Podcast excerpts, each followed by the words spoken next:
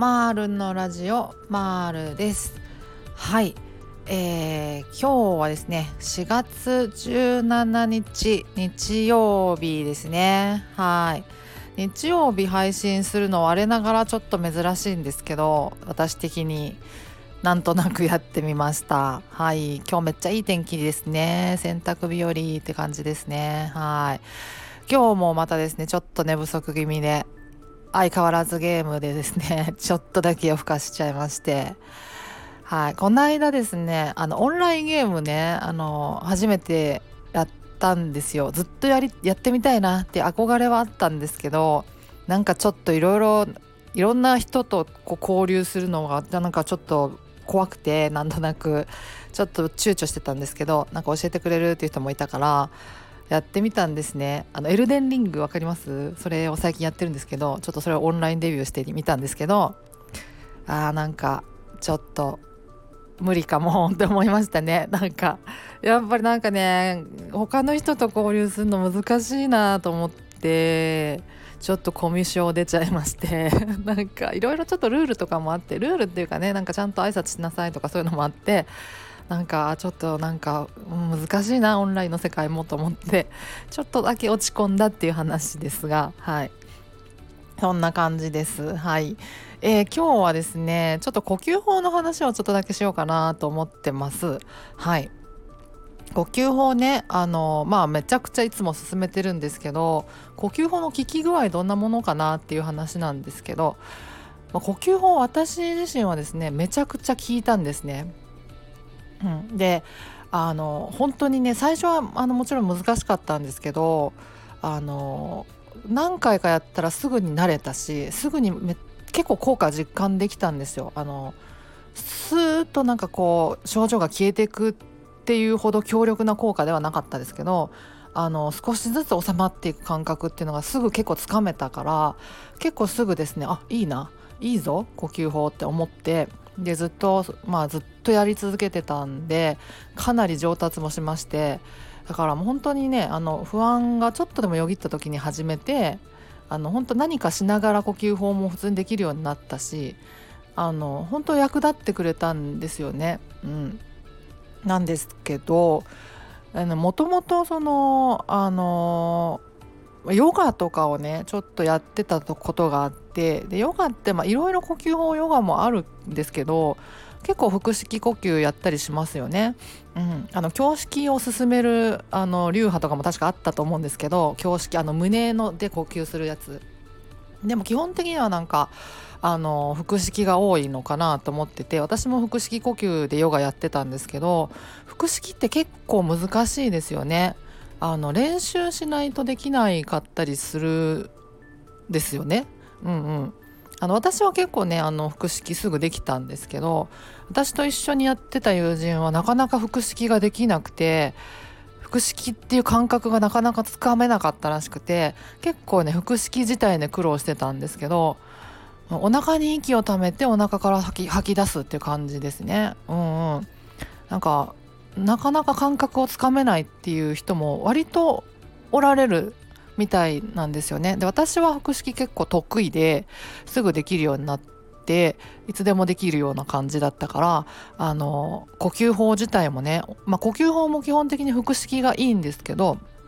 呼吸法もちゃんとお腹に空気入れてお腹から吐くっていうのが割とすぐできたんですよ。それをしないと胸式ぐらいでとどめちゃうとあんまり十分ね息を吸ったり吐いたりできなかったりするので、うん、腹式がいいんですけどあの腹式がねちゃんとできてないと呼吸法なかなかねあの効果実感しにくいと思っているんですよね。うん、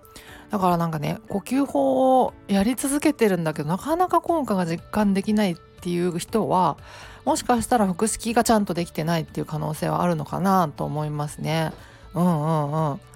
腹式も練習あるのみだったりしますからね。あの普段からまあまあルーティンに取り入れてみる。寝る前とか起きてすぐぐらいにああの今ピーピーって聞こえますか？聞こえますかね？ああのちょっとあのあれですよ。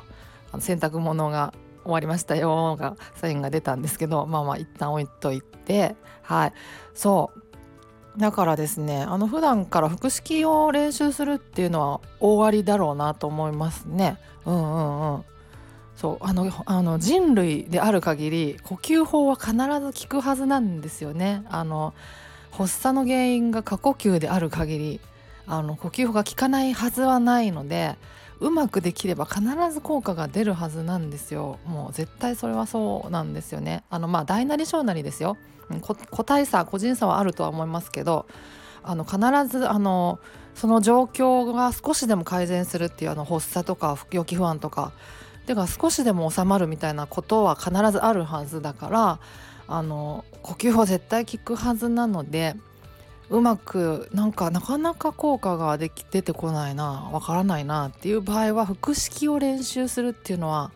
おすすめかもしれないですね。うんうん、で腹式ね練習というか、まあ、目安としてはあの息を吸い込んだ時にお腹を膨らます感じですね。あのもう故意にというかもうあの自分でねあのあえて膨らましてみるっていうのもありだと思いますけど息吸い込んだ時にお腹が膨らんで吐き出した時にお腹がへこむっていうのを意識してあの練習するといいのかなと。で呼吸法やる時ももちろん腹式が自然とできるようになればかなり強いぞと思うんですよ。はいそうそうねそんな感じですね。あのうんあの予期不安がね 高まってきたりとかあの発作が出てきたりとかするとまああのまず冷静に考えられなくなってくるじゃないですか。もうただ怖いっていうのが頭にこうあの膨れ上がってしまったりとかなんかどうしようどうしようって焦ってきたりとかっていうのがあるから冷静に考えられなくなってくると思うんですけどそれもねあの酸欠があの起因してるんですね。あの過呼吸になって脳に酸素がうまく回らなくなって脳がちょっとスムーズに動かなくなってるっていうことにはなるんですけどそれもやっぱりねあの呼吸法することで落ち着いてきてあの周りが見えてくるので冷静に考えられるようになってくる感覚っていうのがあの分かる分かります。あの、うん、うまくできると。うんうん、なのでですねあのぜひぜひまずあの腹式うまくなんかいかないなっていう時は腹式の練習をあの頑張ってみるっていうのはあのいいのかなと思ったりします。はい。です。そんな感じです。はい。というわけで今回は終わりにしようかなと思います。もう洗濯日和なんでね洗濯ガツガツ干そうかなと思ってます。はい。ではまた次回お会いしましょう。ではでは。